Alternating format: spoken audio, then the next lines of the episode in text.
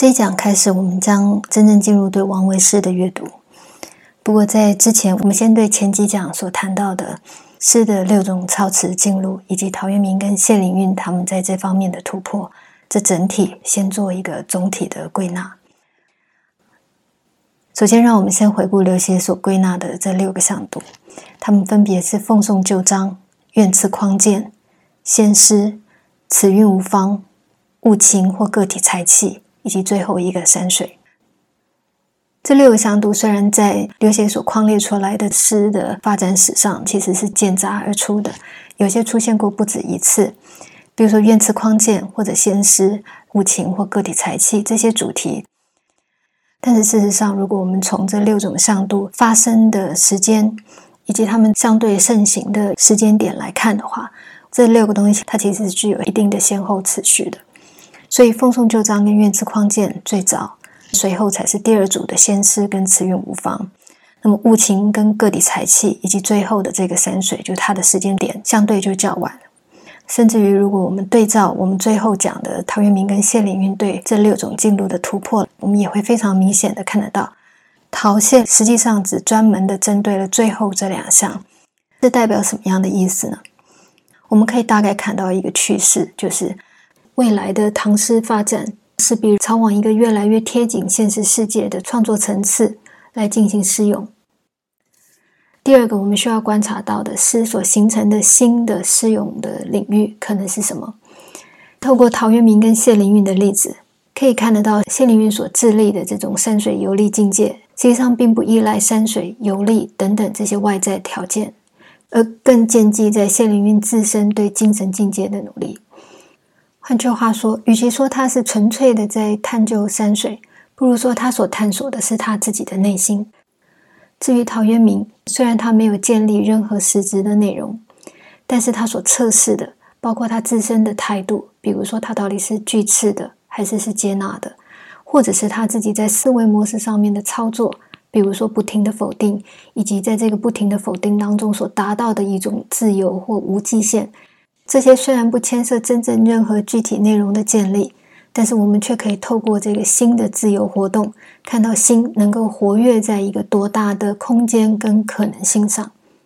换句话说，谢灵运跟陶渊明他们之所以能够在原有的诗境路之上，再进行新的可能的创造，他们的共同的做法，其实都是对新的内在性的一种建立。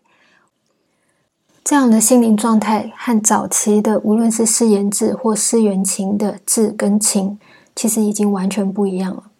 志跟情虽然也都是出自人的心灵的，但是他们在某种程度上都仍然跟这个世界有一定程度的对应。人也因此没有一种在超过他的现实存在之外特殊的内心，但谢灵运跟陶渊明却缔造了这样子的一种内在性。人可以更自主的，而更脱离这个世界的，行构他自身的歌咏。那么这说明了什么呢？我们可以非常明显的看得到，诗从它的客观的发展脉络上来说，它应该越来越贴近现实世界；但从另外一方面，诗人的创造性来说，它又以一个独立开现实世界之外的新的内在性，作为他的创造的源泉。这说明了未来的诗人的最大的创作课题将是如何结合这两种相反方向，创造出属于他自己自我姿态的体现。王维就是在这之后的事情了。他将如何做呢？接下来我们就来看王维现存写作年代最早的一首诗《过秦皇墓》。这首诗是他十五岁的作品。好，那么《过秦皇墓》是一首怎么样的诗呢？据所知，这个是王维在十五岁离开家要去长安的途中，经过了秦始皇墓，有感而发所写的一首作品。那么十五岁就寻求自立，换句话说，这个是他要自己开始建立自己的生命的最初期的一个作品。那么十五岁当然其实相对来讲是非常的年轻了，可是如果这首作品其实就是在反映一个人要。起步他自己生命的意识状态的话，那么这首作品其实说明了非常多的东西。据《旧唐书》的说法，就是王维在九岁的时候就已经开始会写诗哈，就他说他会组词。那么，所以像这一首作品《过千黄木》，等一下我们看的话，它的整个文字其实相当的流畅，所以这绝对不是他的第一首习作。不过，从它里面所透露出来的这个内涵，啊，相对于王维后来的作品来说，当然还是属于一个年轻人的作品的。不过，就算是这样，在这首作品里面，我们。如同刚刚所讲的，我们会看到王维非常特殊的写作特点，最早期透露出来的一些端倪。我们可以把这首诗看成是他的一个啊非常具有代表性跟重要的试验。王维自己也可能就在这个作品里面得到了相当大的自我启发。那我们就先来看看这个作品在说些什么。首先，古墓成苍岭。古墓当然指的就是秦始皇墓了。他说，现在这个墓因为已经时隔久远，从清朝到现在已经是唐的时候了，所以当初所建成的这个皇陵已经成了一片苍岭。那么从这句话，当然我们也可以看得到这个古墓的规模有多么大，因为它直接对等的其实就是一个山岭山冈的这样一个大的。地矿哈，那秦始皇其实在他的即位的初期，他就开始来兴建自己的这一座陵墓了。然后，特别是在灭了六国、统一天下之后，他甚至征集了七十多万的人在这里服役。我们可以想象，这个秦始皇墓它的实际的规模、耗费的物力、人力有多么的庞大。好，那么在下一句“幽宫象子台”。幽宫的这个宫，当然是说他把这个坟墓其实盖成像他自己真正在生的时候的宫殿。那么不过，因为它是盖在地下的，或者这个是是人过往以后才要安葬的地方，所以他用“幽”这个字来形容这个宫殿。换句话，这个其实是一个地宫、地下的宫殿。那么像呢？像其实就是我们现在人字旁的这个像，或者是说你把它抽象的作为意象的象、象征的象也可以的。那么，总之，这个其实就在讲他这个地下的这个陵墓，非常像紫台，就真正是他的宫殿了。换句话，营建了一个象征或者非常仿似、非常相像自己在生时所在的的一个地下宫殿。好，接下来的四句，王维来描述秦始皇墓内部的景致。那相较于一般我们啊描述这个宫殿的时候，我们会就它里面的内部的装饰或者各种各样的细节或者陪葬品描述。但是王维在描述这个地下宫殿的时候，他只挑选了两个最重要的切面来啊说明这个古墓是什么样子的。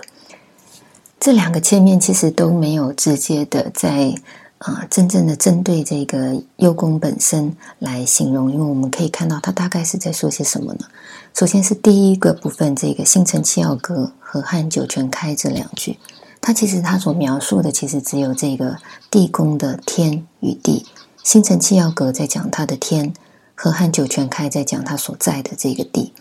那么换句话说，它其实并不描述这个宫殿本身，而只讲它所在的这个外部的天地是如何，讲出它所在的这个世界的状态。那么在后面两句“有海人凝渡，无春雁不回”，也没有真正针对这个宫殿本身的任何细节来做呃具体的描勒。而看重的东西是什么呢？看重的同样是在这个整个天地世界当中的万有，而这包括人跟物两种，所以他提到了这个人。跟雁，那么同时也因为这个人凝渡渡过这个海，换句话是一个空间上面的横渡，以及这个无春雁不回的无春，这个当然在讲四季的时间的变化，所以也可以看得到这个有海人凝渡，无春雁不回，除了标显出这个万有人跟万物这两类型的东西在这里面的存在以外，它另外也把时间跟空间的因素摆上去了。那么换句话说，他在勾勒这个地宫的时候，他所着眼的东西都不在这个具体的地宫这个物体本身，这个建筑物本身，而在它呃实际所构成的、所形构或者它所在的这个世界的，以及它里面的存有的各种各样东西的如何的运作。那么这样的做法当然有一个非常重要的意义，就是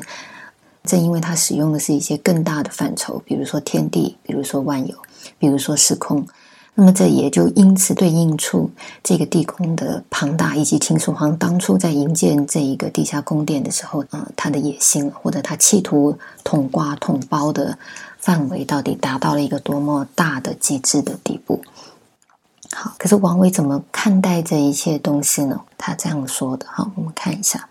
他说，在他的天上面，他的地宫的天幕上，我们看到星辰七曜阁，格是排列或者是相隔，或者罗列在上面，在整个这个天幕上面。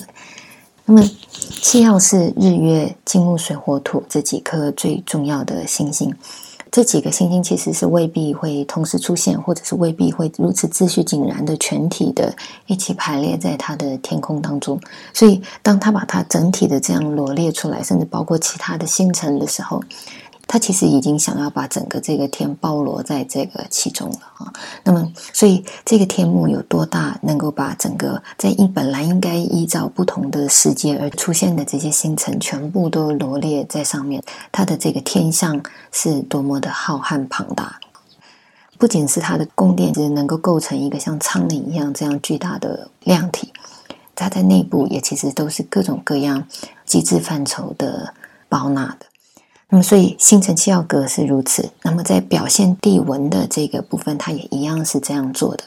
河汉当然象征着地上的黄河跟汉水，这个是在中原大地上面最具标志性的两大河川了。也有人把这个河汉解释成银河，就是天上的银河。那么，最主要的原因是因为在秦始皇在构建这个。地宫里面的河汉的时候，它其实是运用了水银来灌注在这里面的。它甚至做了机器，让这个水银是可以流动的哈。那么，所以整个这里面所看到的河汉全部是水银颜色的。那么，这个当然一方面具有防止盗墓的功能性的诉求以外，银色以及水银具有腐蚀效果的特色来看，我们当然也都可以感觉到，在这个地底所刻画出来的这个河汉，其实是带有一种多么样的肃杀，或者是一种非。活生生的人间的一种地宫的这个形象，也也就因此一目了然的啊。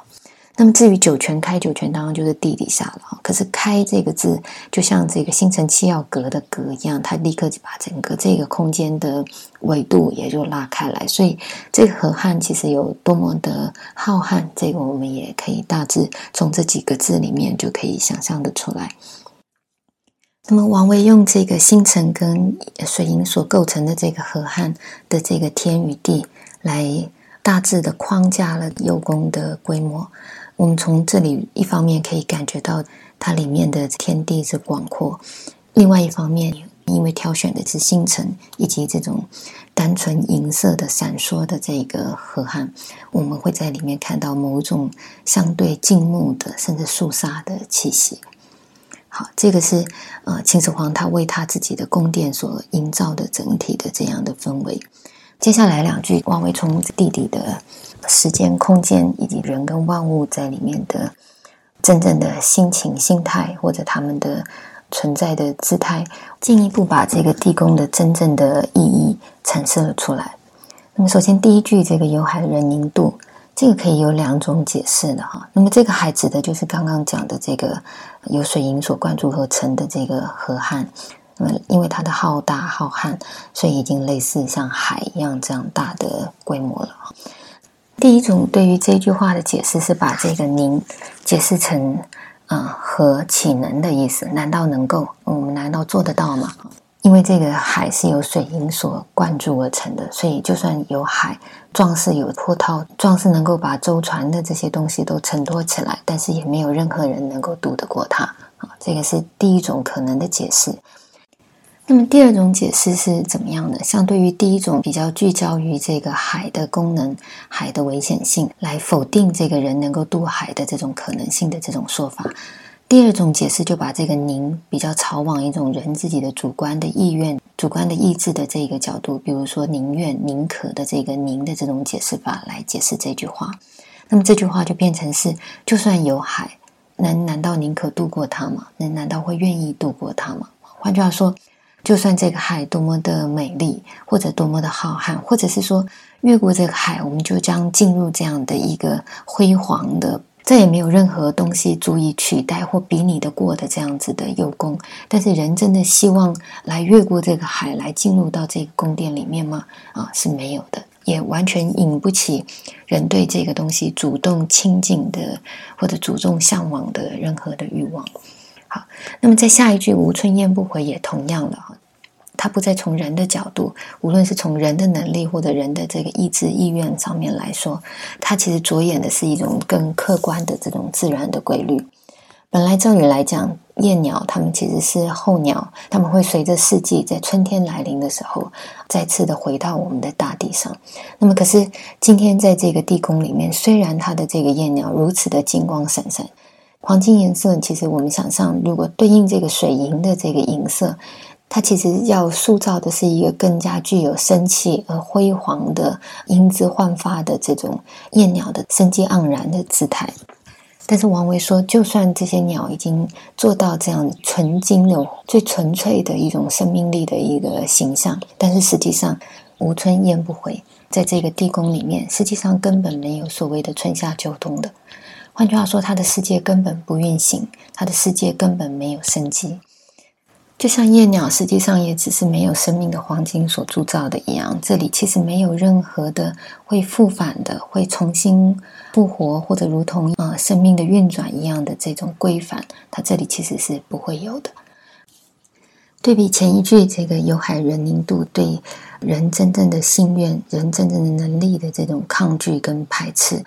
这个吴春燕不回，着眼的虽然不是它的燕鸟自己本身的意志，而是它的背后的更客观的生命规律。可是这个生命规律，同样在这一个秦始皇苦心营建的地宫里面是没有办法重新模拟再造的。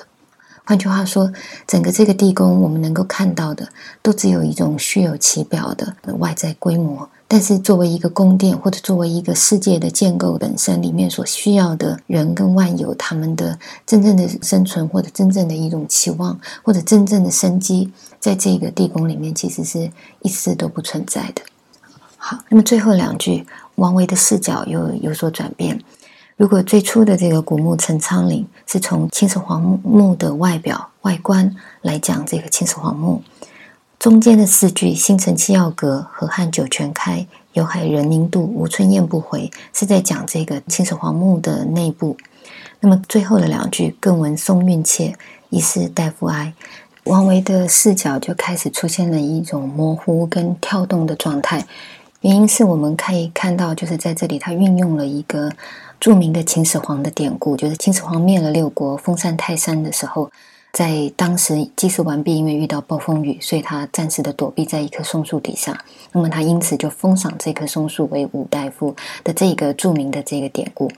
因为这个典故的存在，整个他所在的这个时空就忽然跟秦皇封禅的那一个世界出现了交叠、界限模糊的一种状态。一方面，这个松树的这些发出声响的这种情景，可能确实是在古墓陈仓岭的这个仓岭之外，构成这个仓的颜色的最重要的一些植被。所以，当他在形容这个松的声响的时候，你可以看成是他在当场线下所听到的的沙沙响声。可是，另外一方面，因为它叠加了秦始皇封禅泰山的这个事迹。因此，他把整个他的视野也从唐代连接到秦初见天下的时候那一个时刻当中。那么，所以我们也会看到他用“疑”这个字，因为他王维在这个古跟今的当下看到、当下听到，跟他回想起这个过往读到的这个典故的这个古古今的这两个情景的重叠。他因此用了这个“疑”这个字，那么也正因为“疑”这个字，我们更可以看到最后这句话有意识的要连接过去之事的这个意图。那么这句话在讲什么呢？秦始皇到泰山进行封禅之礼，这个作为其实是极端野心的一个非常代表性的事迹。原因是在早期，虽然在秦以前皇帝或者三代的时候，同样有封禅之事。可是主要的意思其实是君王对泰山来行一种报告之礼，报告自己开始承担天命了，天地的这个存在为尊，而自己为卑的角色来做这件事情的。可是秦始皇的做法是完全不一样，他其实是为了歌颂自己的功德，彰显自己的丰功伟业，所以他把自己的地位凌驾在整个泰山之上。我们说登泰山而小天下，泰山其实是有一个象征天下的意味的。可是秦始皇觉得自己凌驾在这个东西之上，这种傲慢，其实在过去，其实在战国这种霸道的状态都不可能想象，都瞠目结舌的一种做法。至于大夫，连一棵树都可以崩为臣子。这个当然也非常具有象征意义的，因为这个意味，秦始皇觉得这个天地当中的所有一切东西。凡是能够为他所用，或者凡事是他所拥有的，无论你是什么样的东西，他都足以封你为臣。那么换句话，他足以定位你的价值，或者是如果这个封甚至是一个对你的奖赏的话，万物都可以由他来施予恩泽。这种包括封禅泰山，或者封这个松树为五大夫的这个作为，其实可以看成是秦始皇如何自居自己，宛如这个天地一样的。当王维提到这一句话的时候呢，他的整个心思当然就是离开了这个在陕西的秦皇墓，呃，来到了远在东边的这个泰山。可是呢，他对于这个泰山的这一棵树，当时秦始皇自以为他自己封赏他，因此这个松应该感觉到光荣跟满足的这棵松树，他说他好像更听到闻是听到声音上面的气切。风飒飒的吹向这个树梢的声响，那么因为是韵，王维用的是韵这个字，所以我们更可以知道这个声响甚至不是一个当下瞬间直接听到的声响，而是一个已经弥漫在整个这个时空当中的最后的韵响。因此用这个字，就算这个苍岭的周遭也种满了松树，可是王维真正在意指的，其实是在泰山的那一棵松。它是一个绵延了长久的时空，仍然回响着的一种声响。这个“切”这个字呢，可以有两种解释：一个就是这个声音本身的萧瑟或者凄切之声；那么或者是真正是一种从内心而发、切心而发的一个真正的声响。那么他听到了一个真正从内在发出来的声音，这个声音在说些什么？这个松在说些什么呢？他说：“疑是大夫哀。”他用怀疑是这个大夫的哀伤，他的哀鸣。那么大夫当然也可以是一个充满了歧义性的词了。这个大夫可以是那一棵松树，也可以泛指众多的臣民们。好，那么这首诗最表面的文字意义大体如此。它有什么样的特色呢？王维在里面又做到了哪些东西呢？